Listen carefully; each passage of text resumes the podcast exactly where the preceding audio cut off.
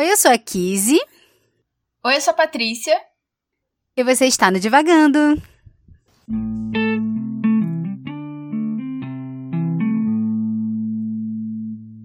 Oi, pessoal, bem-vindos a mais um episódio do Divagando. Hoje a gente tá com várias situações diferentes, mas a gente vai fazer o podcast raiz. bem menos organizado, bem mais livre do que a gente né, tem feito essa temporada. Apesar né, dos últimos dois já terem sido bem diferentes e bem fora do normal. É, na verdade, essa temporada toda tá bem diferente, né? é, pensando agora melhor. Mas é, hoje a gente vai falar sobre On the Road, do autor Jack Kerouac, que é um autor estadunidense. E a gente vai conversar sobre ele sem ter terminado o livro, como já aconteceu algumas outras vezes. Vocês sabem como é que é, a gente às vezes não consegue, a vida passa por cima da gente, Mercúrio retrógrado acontece, né, galera? Então, é, é, rolam uns percalços da vida e às vezes a gente não consegue terminar o livro. E hoje a gente tem um desses casos. E a gente resolveu gravar mesmo assim, né? Fazer esses episódios mesmo sem ter terminado os livros. Exatamente pra normatizar, né? Dizer para vocês que tudo bem, às vezes a gente quer ler o livro, a gente tá até gostando dele e tal, mas a vida acontece e a gente não consegue terminar quando a gente quer. Mesmo que às vezes tenha um compromisso, né, de ler. E é isso. Já falei bastante. É... E a gente vai começar o nosso episódio com o nosso resumo com a Kizzy. Olá, pessoal. É, a Patrícia falou que a gente está né, em circunstâncias diferentes, mas para essa temporada, porque na temporada passada nós tivemos, né, vários, inclusive, vários livros, inclusive, que a gente não, não terminou de ler para gravar o episódio.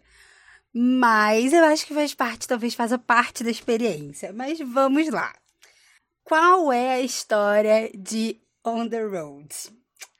Não vou mentir para vocês que eu estou me perguntando a mesma coisa. Mas eu juro que vou tentar fazer um resumo pra gente se situar na história, tá bom? Eu vou fazer. Não, não vou nem dizer que eu vou dar spoiler, pessoal. Porque é, eu li um. Eu, eu tô num ponto do livro um pouco mais adiantado que a Patrícia. Mas eu também não acho que eu vá fazer um resumo que vai estragar a experiência de ninguém. Porque eu só consigo fazer o resumo desse livro desta forma. On the Road conta a história. É, deixa eu ver o nome dos personagens, porque eu sempre esqueço o nome das pessoas, gente. Do Sol. O Sol, ele é um ex-combatente, né? Um ex-militar, ele foi pra guerra. E agora ele tá aposentado aposentado não, né? Mas enfim, ele foi dispensado, né? E ele é escritor, um aspirante escritor. E ele termina de escrever o rascunho do livro dele e decide cair na estrada.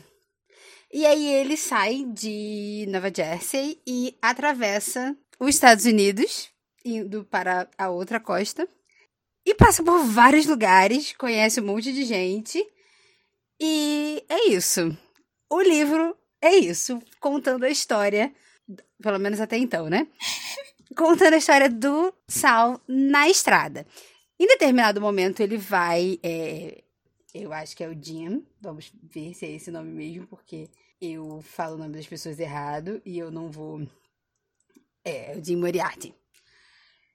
E existe essa figura do Jim, que é um amigo dele, que ele adora e que é uma pessoa incrível que ele já conhece de outros momentos, que é uma pessoa que morou no reformatório e tem uma sede de conhecimento, assim, eles se conhecem há alguns anos em Nova York. Quando Jim pede para um amigo que eles têm em comum ensinar tudo que ele sabe sobre determinado assunto, e ali se estabelece uma amizade e existe uma relação, né? Assim, eles trocam mensagens, eles se conversam, eles se chamam para pegar a estrada juntos.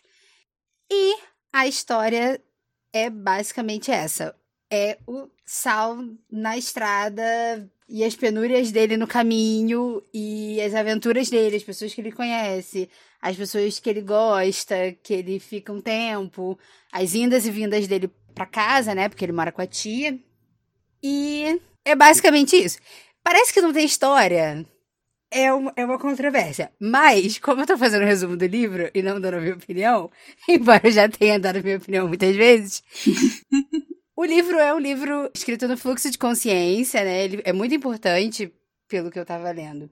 Por ser o, o, a inauguração, né, desse, desse tipo de escrita. E aí eu vou dizer nos Estados Unidos, porque se a gente for datar aí, tem uma galera escrevendo antes. Mas Acho que a Virginia Woolf já escrevia antes. O, o livro que a gente leu da Virginia Woolf era Fluxo de Consciência, era antes, não era? Enfim, voltando pro assunto aqui. Então, é um livro de fluxo de consciência, onde as pessoas. Onde o Sal. É um livro em primeira pessoa, então o Sal vai contando essa história, a história dele, atrelada às histórias das pessoas que ele conhece e os perrengues que ele passa na estrada. E é isso. Este é o resumo do livro. Não talvez um bom resumo, mas ainda assim um resumo. Não, eu acho que é isso mesmo. Eu acho que é, até o ponto a gente tá, e até o ponto onde a maior parte das pessoas, né, que já ouviu falar de On the Road, sabe que é mais ou menos isso. Então a gente tá direitinho na situação. Mas é, é um livro, né, que é. Ele acaba sendo formador por vários motivos. Ele é formador o consolidador né, dessa escrita de fluxo de consciência também, junto com outros autores, como a Kizzy estava falando. Ele é um dos livros, se não fundador, mas é, o, é da onde saiu né, o nome da geração Beat, que são esses autores dos anos 40 e 50 dos Estados Unidos, que estavam tentando fazer coisas diferentes né, literariamente. Você tem o Jack Kerouac, tem o Paul Whitman, tem o Allen Ginsberg, tem outros autores também que eu não vou lembrar agora. E sempre que eu lembro da geração Beat, eu lembro daquele filme do Daniel Radcliffe, que a história é é meio que tipo eram os dois personagens que o Jack Kerouac meio que se inspirou assim muito levianamente para escrever alguma coisa. Eu não lembro se foi alguma coisa no On the Road se foi alguma outra coisa, mas eu sempre lembro desse filme. E acho que foi o meu primeiro contato com qualquer coisa da geração Beat, foi meio que esse filme. É, tem outro filme que eu vi também, que é o, o Hal, que é. Ele é baseado né, no poema do Allen Ginsberg, chamado Hal, Uivo, que eu, eu ainda quero ler. O filme é incrível, é com o James Franco. Controvérsia à parte do James Franco, mas enfim. E talvez eu esteja enrolando porque eu não sei muito o que falar do livro, mas voltando ao que eu tava falando antes em relação a ser um livro meio formador, a impressão que eu tive até agora lendo é que ele provavelmente influenciou muito a visão que a gente tem dos Estados Unidos até hoje, sabe? Em relação à estrada, em relação a certas peculiaridades da cultura estadunidense que a gente vê, que a gente está acostumado e se acostumou por causa do imperialismo. Eu tô numa vibe muito crítica, gente, então. Me aguentem um pouco nisso. Mas é, toda essa questão, né? Toda essa ideia por trás, né, dessa jornada de carro, do road trip, do você ficar viajando no país e tal. É uma coisa meio americana, tem a ver com esses movimentos do leste pro oeste. E que a gente tem muito esse imaginário, né, de filme americano que a galera entra num carro e cruza o país. E que no caso, assim, até onde eu li, o Sal tava pedindo carona, né? ele não tava dirigindo. Mas o imaginário acaba sendo esse, e aí tem os momentos, né? Tipo, ele fala várias vezes que ele ficava comendo torta com sorvete, que é uma coisa muito americana. E tem uma hora que ele fala que, tipo, comeu. Enfim, ele comeu uns hambúrgueres e quem tava dando carona com ele comeu uma coisa mais cara, mas que enche mais. E eu já tô falando tudo que eu pensei lendo até agora.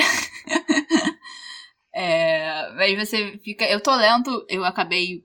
Eu achei uma promoção na Amazon e acabei pegando o, o e-book em inglês. E aí tem muito vocabulário, né, da época que ele tava escrevendo, que ele tava vivendo. E certas coisas que a gente lê que a gente sabe que hoje em dia não seriam aceitas na escrita. É, mas enfim, a gente pode falar disso depois. Fala aí, Kiss.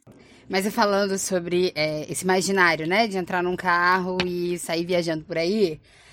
Eu acho que a única coisa que torna suportável, talvez, essa é minha experiência de leitura.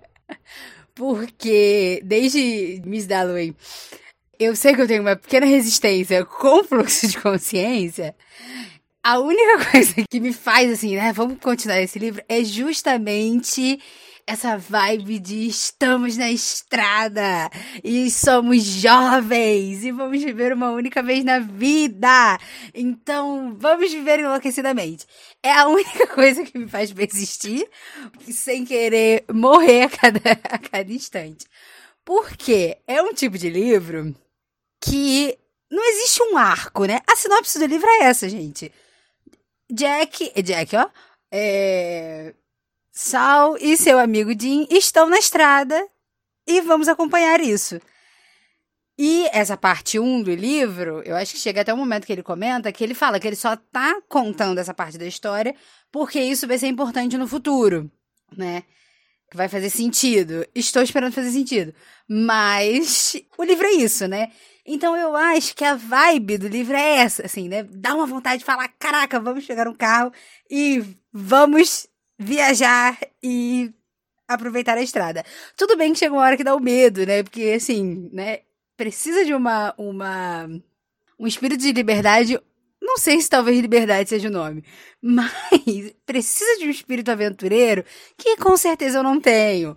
Dormir no carro na rua, não tenho. Pegar carona no caminhão, também não tenho nessa fase do, do Sal pegando carona, tem uma, uma hora que ele fala tem uma frase que ele diz que traduz absolutamente o meu espírito de por que eu não daria certo nessa vida.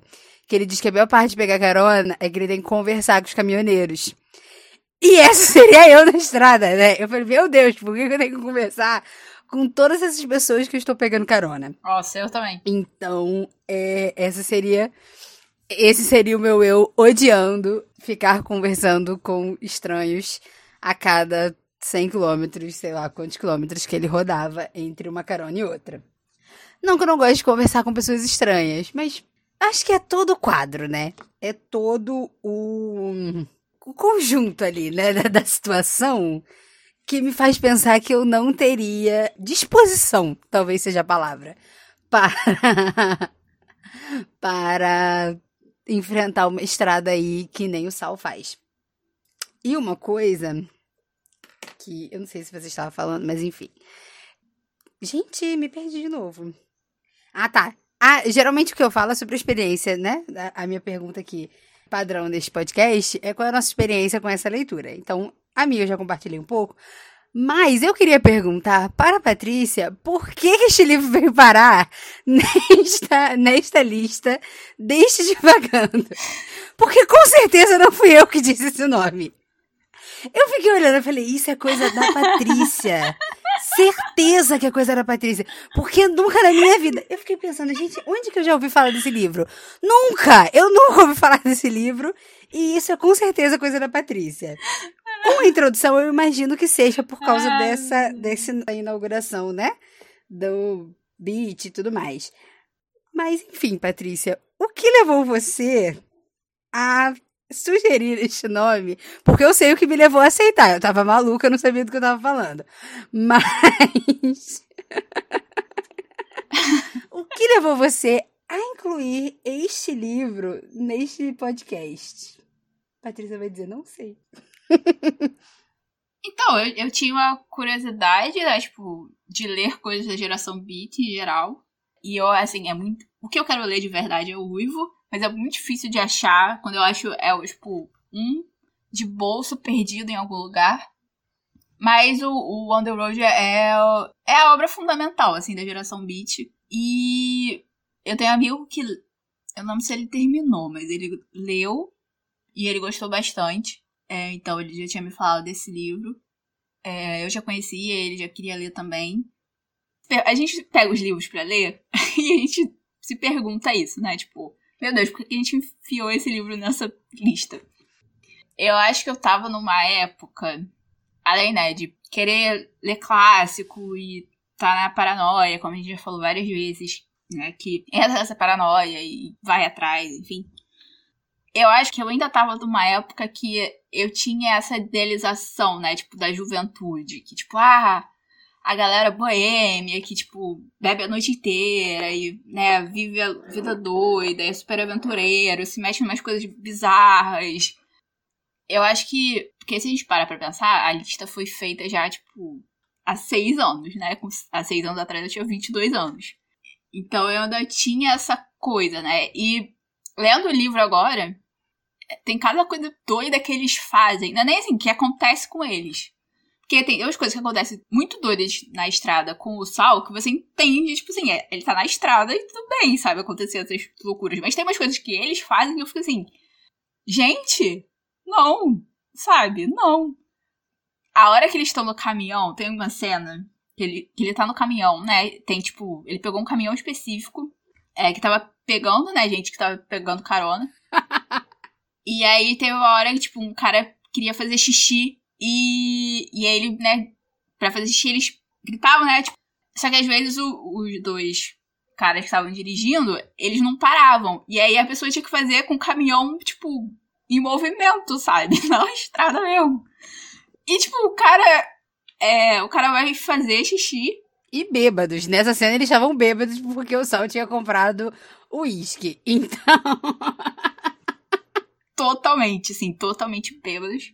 E aí, tipo, quando ele levanta pra ir fazer ir lá e consegue se segurar mais ou menos para fazer xixi, alguém avisa os dois caminhoneiros e eles, tipo assim, começam a pirar na estrada e, e fazer, tipo. Tipo, eles aumentam muito a velocidade e começa a balançar, né? Tipo, o, a caçamba do caminhão. E o cara não consegue se segurar e ele se mija todo. E eu fiquei, tipo. Cara, não, não, eu não tenho condições para isso. Eu não tenho condições. Eu já, eu já fico mal. Eu sou uma pessoa assim, eu gosto muito de ficar em casa. E tem a mesma coisa que aqui você estava falando. Conversar com estranho não é comigo. Eu já fico mal quando eu vou para um lugar que eu quero ir e passa uma semana e eu não tô dormindo na minha cama, gente. Imagina essa situação.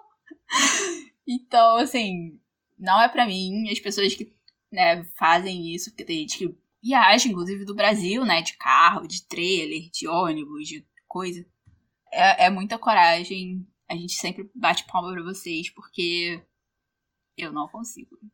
Eu quero o confortinho da minha cama toda noite, de preferência. Até às vezes pra sair, eu fico tipo, ai, eu queria estar na minha cama. então. Mas eu acho que eu respondi essa pergunta, né? Que se eu sair falando de novo. Sim, é essa. A gente sempre prova que o nome do, do podcast tá certo. Não, mas eu acho que é isso mesmo. E mas uma coisa lendo e esse e essa ai, essa cena aí, né, do, do caminhão que você falou, traduz muito esse espírito jovem, né, e aventureiro e só se vive uma vez, que gente, eu nunca tive. Nunca tive. Eu falo que eu nasci na crise da meia idade. Porque E agora eu tô eu tô escrevendo o signo de Escorpião e aí As pesquisas dizem que escorpião é o único signo que sabe que vai morrer. E todos os outros vivem como se fossem eternos, né? E aí, eu tô lendo o livro e tô pensando, ninguém nesse livro é de signo de escorpião. Certeza! Porque eles vivem como se fossem eternos, entendeu? E eu, aí eu não sei, acho que Patrícia. Acho que. Enfim, acho que já deve ter tido alguma passagem ou outra a respeito disso. Mas o, o Saori talvez seja a única pessoa, assim, tudo bem que é, é na perspectiva dele, né? Mas às vezes ele tenta construir alguma coisa, né? Acho que isso ainda vai acontecer um pouco mais pra frente. Mas todos eles ali que eles estão narrando são pessoas que vivem aleatoriamente, né? Pegando dinheiro emprestado para tentar pagar mais umas horas na estrada e tudo mais. Mas é, é, o geral, assim. Inclusive o, o, o, próprio Sal, né? Ele tem uns, uns momentos, assim, uns rompantes, que ele pensa em se estabilizar, mas daqui a pouco ele tá na estrada de novo e vivendo a vida, né? É, vivendo a vida doidada, tem um filme, inclusive. Mas. Mas é isso, assim, eles. Eu, eu não consigo, eu não consigo vibrar nessa, nessa vibe. Uh! Enérgica, assim. Ah, o mundo é maravilhoso. Eu também não. Dá vontade de viajar, mas. Dá vontade de viajar, assim. Ainda mais depois de um ano e meio em casa, sem poder viajar, dá muita vontade de viajar. Mas eu tenho menos essa vibe ainda do que a Kizzy. Porque se a Kizzy diz que ela nasceu na crise da minha idade, eu nasci com 80 anos, gente. Eu não. ela mesmo me chama de senhora de idade de vez em quando, porque às vezes dá, tipo, 10 e meia, eu já tô na cama, cansada, não aguentando mais, porque não dá. Mas eu ia falar outra coisa. É... Eu não sei, assim, eu não sei se também era uma coisa da época, sabe? daquela época específica, naquele lugar específico. É, porque se a gente pensa, tipo, mundialmente, né?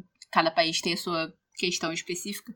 É, mas eu não sei se nos Estados Unidos especificamente, né? A gente tem muita visão da classe média e do subúrbio e do McDonald's, da família, né? Marido, mulher, dois filhos brancos. E eu não sei, assim, eu acho que a vibe, né, da geração beat era muito essa, de, de ser uma contracultura em relação a isso, e, e é um movimento que eu acho que a partir daí ele vai se renovando, né? Depois você tem a coisa dos hippies, você tem um movimento punk também, depois o movimento grunge, assim. Eu acho que tem uma frase, eu não vou lembrar agora exatamente onde, exatamente a frase, mas ele fala que a cara da América é meio isso, né? E Aí você vê claramente, né? Tipo, eles se acham América. É, mas ele fala que a cara da América né, é essa, né? Todo mundo fazendo o que acha que devia estar tá fazendo, né? E é, é um pouco isso, assim. Uma juventude ali meio adoidada mesmo, meio sem querer, ou, é, às vezes sem conseguir também, né? Porque a gente tá vendo pela visão do sol. E é uma visão muito específica, mas assim, você pensando também, tipo, em outras figuras que ele encontra, outras pessoas que ele encontra. Tem pessoas que estão fazendo, né, estão viajando por vontade e tem gente que tá viajando por necessidade, que tá fugindo da lei ou tá fugindo de outras coisas. É, ou às vezes só nunca teve condição mesmo. Isso é uma coisa que me incomoda um pouco, assim. Às vezes eu sinto que certas passagens são uma certa alegoria à, à pobreza, sabe? É, ainda mais porque o Sal ele acaba passando por todo tipo de lugar, sabe? Ele passa pelos lugares mais pobres e mais ferrados, pelos lugares mais rurais, pelos lugares mais urbanos, pelos lugares mais classe média, pelos lugares mais com status social maior, ricos, celebridades, enfim. Então, não sei, assim, eu não sei se. Eu sei que depois vai ter um, um, plot, né? Uma, um enredo que vai se desenvolver. Mas por enquanto parece, né, tipo, um retrato do, do país daquela época pelas suas estradas, né? Eu acho que isso é que é interessante. Mas, voltando, rebobinando a fita várias vezes, para quem não entendeu o que a Kizzy estava falando em relação a escrever sobre escorpião, é a Kizzy tá, né, ela é uma escritora e ela tá lançando contos em e-book sobre os signos astrológicos. Então, cada conto é de um signo específico a coletânea se chama Constelações. Então, se vocês ficaram curiosos, vão na Amazon, leiam os contos dela, porque eles são muito bons. Vou até essa parte, porque eu editei eles, mas. Enfim, momento merchan.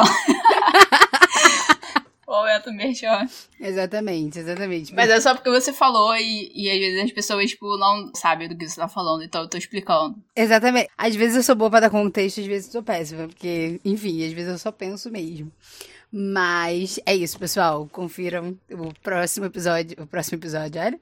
O, o conto de escorpião está quase pronto e sai quando o signo virar. Mas até Libra estamos já. Já está disponível na Amazon. Mas, é, acabando o momento de publicidade, você falou que vai ter um plot no, no livro que vai me dar um enredo. Isso é uma promessa? Eu gostaria de saber. Porque. Parece que a história não vai pra lugar nenhum. É... Eu tô, eu tô numa parte da história que eles já estão andando de carro. Eles estão indo. Eu acho que eles estão voltando para São Francisco agora. Eles pararam num outro lugar, acho que eles estavam no Texas. Não sei, eles estavam num outro lugar que eles foram pegar uma pessoa e estão voltando para São Francisco. E é isso, assim. É isso que tá acontecendo. E eu falo, Deus, por quê? Porque, assim, com Esqueci o nome. Miss Dalloway. Era nesse ritmo, né? A gente divagando sobre várias coisas. Eu li tava muito, muito quente. E, enfim, escutem o episódio de Miss Dalloway, porque é bem interessante. Mas. E a gente sempre fala de viagem, né? Os livros que a gente lê com, fluxo, com a narrativa e fluxo de consciência levam a gente por esse caminho. Mas. Ainda era algo assim, né? Porque em Miss Dalloway eram vários personagens que se cruzavam na rua e aí a gente ia montando essa história, né? Então tinha uma curiosidade, né? Tinha um, um epa, o que, que vai acontecer aqui, né? Eu até falo no, no, episódio que eu esperava que alguma coisa acontecesse, tipo, alguma coisa muito grande, mas acaba não acontecendo. Mas mesmo assim, né? Existe um quebra-cabeça para você montar. Com On the Road, não é assim. Não é que é ruim o livro, né? É, é porque parece, às vezes eu falando, parece que ah, é um livro ruim. Mas eu sou o tipo de pessoa que gosta de saber por que, que eu tô lendo isso, sabe? O que esperar dessa história? O que vai acontecer? Porque a única coisa que eu penso é: eles estão andando a mais de 120 km por hora no meio da noite, chovendo, com um desembaçador, com, com um vidro que não desembaça. Entendeu? Então vai acabar a morte. Para mim é a única coisa. É a única coisa que eu penso, assim. Eles vão sofrer um acidente. Porque a história em si não, não né, não, não me dá muitas perguntas, assim. É legal acompanhar, né, todos esses percalços que a Patrícia mencionou, né? Eles passam por um monte de lugares. E uma coisa que eu acho muito interessante também são esses motivos para se estar na estrada, que o próprio Sal tem diferentes motivos, né? É, nesse primeiro momento, ele tá indo encontrar com um amigo, né? Então ele passa por um monte de lugar, ele tá indo em carona, ele terminou o, o manuscrito do livro dele, e enfim. Então vamos viver essa aventura. Depois ele volta e aí ele tem outro motivo para cair na estrada, né? Então existem vários motivos, né, que levam as pessoas a cruzar o país aí enlouquecidamente, eu diria. Mas não é essa história que tipo a sinopse já te apresenta o problema, assim, porque não existe o problema da situação, né? Só existe a situação e talvez a situação em si já seja um problema, porque, enfim, viajar pelos Estados Unidos de carro ou de carona, talvez já seja um problema. Mas. Eu tinha alguma pergunta pra fazer, mas eu esqueci. Não, você tinha feito a pergunta de que se era uma promessa que vai ter. Isso, é verdade. Vai ter. Alguma coisa que vai acontecer. Eu acho que sim. Eu não, tô, eu não posso fazer promessas pelo autor do livro, porque eu não sou o autor do livro. não posso prometer, entendi. Talvez tenha, mas eu não prometo que vai te agradar. Entendi. Entendi que a gente tá nesse nível, então. Não, assim, eu acho que vai acontecer alguma coisa muito grande até o final. Até o final do livro, não. Mas, assim, eu acho que vai ter um clímax, vai ter uma resolução desse clímax. E, assim, eu tenho ideias sobre o que pode ser ou não, mas eu não sei o que é. Ou se vai realmente acontecer, eu não tenho essa certeza. Você quer compartilhar? Você quer compartilhar? Porque eu, pra mim eles vão morrer a qualquer instante. É só isso que eu consigo. Eu acho que vai rolar um assassinato, mas. Ah, agora já foi interessante. Agora já me deu uma vontade de continuar lendo. Porque ele, esse livro é um grande mistério, gente. Porque eu procuro, eu procurei algumas coisas assim, muito por cima na internet. Na minha edição tem uma introdução, um prefácio, né? E, como já sabemos nesse, neste, neste podcast, quando temos livros assim, que eu não faço ideia onde eu estou me metendo, eu leio o prefácio, né? Pra dar uma ajudada, né? Pra, pra eu entender. Eu já tive boas experiências e já tive péssimas experiências com prefácio. Caso você não saiba, escute o nosso episódio sobre Paraíso Perdido. Mas. No prefácio também, não me deu essa impressão, assim, de que, olha, alguma coisa muito interessante vai acontecer nesse livro e você leia porque fala muito sobre essa ambientação, né, do, do movimento beat, né, e, e, enfim, de tudo que esse livro vai causar depois. Fala muito sobre a história do Jack Kerouac. Fala que ele viveu na estrada durante sete anos e escreveu esse livro em 20 dias. Dizem que não é o melhor livro dele, porque teve muita edição, assim, né? Não é o, o não, é, não que não, não seja o melhor livro dele, porque teve muita edição. Mas não era o livro que ele queria, então ele não ficava muito empolgado com o livro, porque, como ele diz, botaram pontos e vírgulas demais é, no livro que ele escreveu. Então, acabam apontando outros livros como os principais dele, né? E aí o, o prefácio, ele, ele menciona muito isso, é, essa contextualização, fala muito sobre essa vibe, né, do, de quem ele influenciou, enfim, fala vários nomes, e o único que eu lembro é do Jack Sparrow, que eu esqueci o nome dele agora, esse estilo de vida, enfim, né? A forma de, de botar na arte. E aí você já pensa que é uma bosta, né? Porque, né? Sabemos onde Jack Sparrow chegou hoje. Mas. você talvez não, não ache que vai dar em coisa muito boa. Mas, tirando esse preconceito de lado, vamos continuar lendo o livro mesmo assim. O prefácio não me, me prometeu muita coisa, né? Então eu tô lendo mesmo pela coragem. Não é, não é um livro ruim de ler, é isso que eu estou é esse ponto que eu quero deixar claro, pessoal. Eu não estou tentando desanimar ninguém a ler. Talvez o meu discurso seja um pouco desanimador. Mas não é esse o ponto. É só o ponto que é uma escrita livre demais. É um. é uma história livre demais que não é do meu agrado. Porque eu gosto de saber o que está acontecendo na história e tentar adivinhar onde vai chegar. Mas é um gosto pessoal meu. E não uma regra para todos. Sim, sim.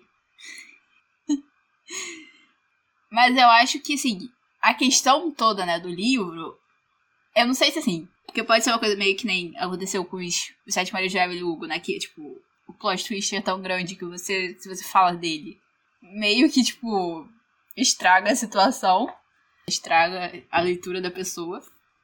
Ou se realmente, assim, é uma coisa menor que acontece que, tipo, não vai ser tratada, tipo... Ou, assim, às vezes nem, nem menor, mas é, vai acontecer uma coisa, mas que não vai ser tratada, talvez, com o peso que é, algumas pessoas e outras pessoas dariam. Exatamente porque o, o foco, ou o que ficou dele, né? Porque a gente tá falando de clássicos, então a gente sempre acaba caindo, né? Tipo, ah, por que, que esse livro né, se tornou um clássico? Por que, que ele é tão falado? Por que, que ele é tão conhecido? Por que, que certos círculos elevaram ele a esse lugar? E eu acho que é exatamente por isso, assim, é essa outra visão. Primeiro, a outra visão, nessa perspectiva da vida na estrada mesmo. Você tem um tipo totalmente diferente de escrita, né? De fluxo de consciência, que foi terminado muito rápido, que foi muito editado, né? E é que estava falando, né? Existe uma outra versão do livro, que é o, o manuscrito original, que o, o Jack publicou depois. É, que provavelmente é o livro que ele queria que fosse publicado e que não foi.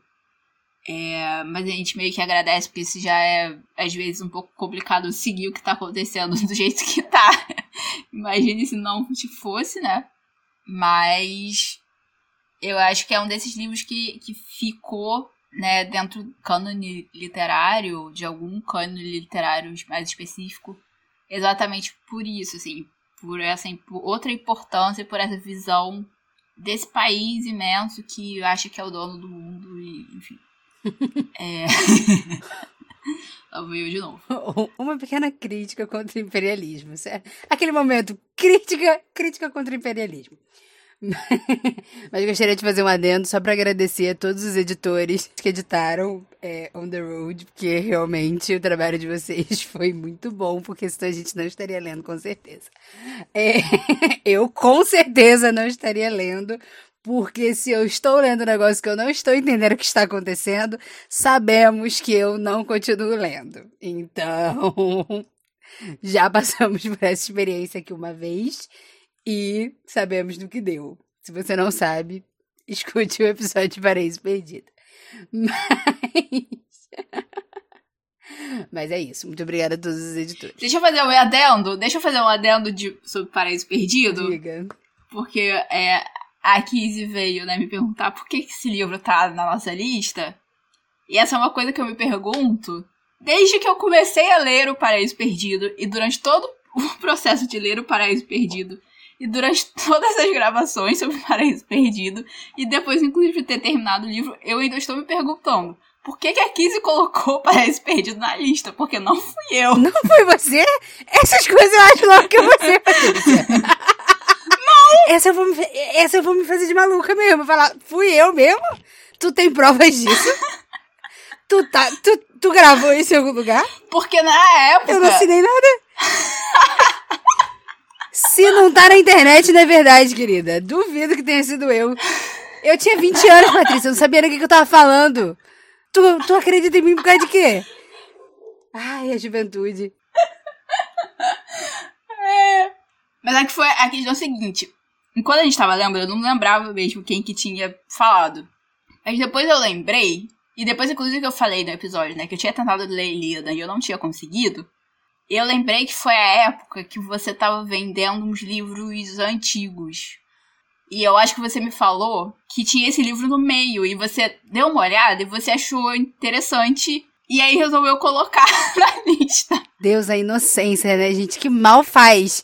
Que mal faz não dar um Google, né? E eu falei, beleza, tinha vários outros livros que eu tinha enfiado na lista. Gente, eu tô estarrecida com isso. eu jurava que tinha sido você, Patrícia. Eu jurava que tinha sido você. Porque se a culpa é nossa, a gente bota a culpa em quem a gente quer, né? Então. Não, não fui eu. E é isso. É, eu acho que foi você que colocou Ulisses, então. Ó, eu já admiti que. Acho que foi. Com certeza fui eu que, que botei e a gente. Vamos ver como vai, como vai ser isso. Enfim, mas a questão é, a gente tava de comum acordo e você me deixou fazer essa loucura. Sim, você me deixou fazer várias outras, então, enfim. é o que você falou? Eu não escutei. Eu deixei você fazer essa e você me deixou fazer outras. Exatamente. Ah, Deus, por quê? Por quê? Por que, que a gente faz essas besteiras na vida? Mas é isso, pessoal. Mas leia o Paraíso Perdido também, se você conseguir. É... Enfim, voltando a falar de On The Road.